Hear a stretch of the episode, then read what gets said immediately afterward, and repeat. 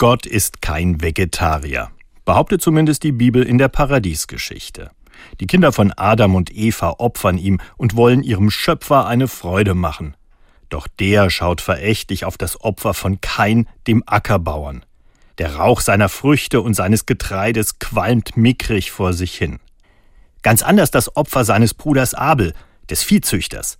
Mit Wonne zieht Gott den Duft gebratener Lammkeulen und Rinderfilets nach oben.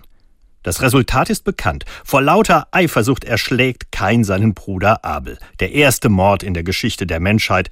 Dazu ein ungeklärter Konflikt bis heute. Damals zwischen Bauern und Viehzüchtern oder heutzutage zwischen Vegetariern und Grillern.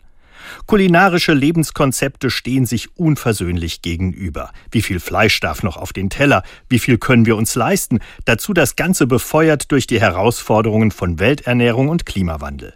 Und da bezieht Gott auch noch Position für die Griller, die Metzger, die Fleischliebhaber. Vor lauter Wut und Eifersucht wird der Vegetarier kein zum Mörder.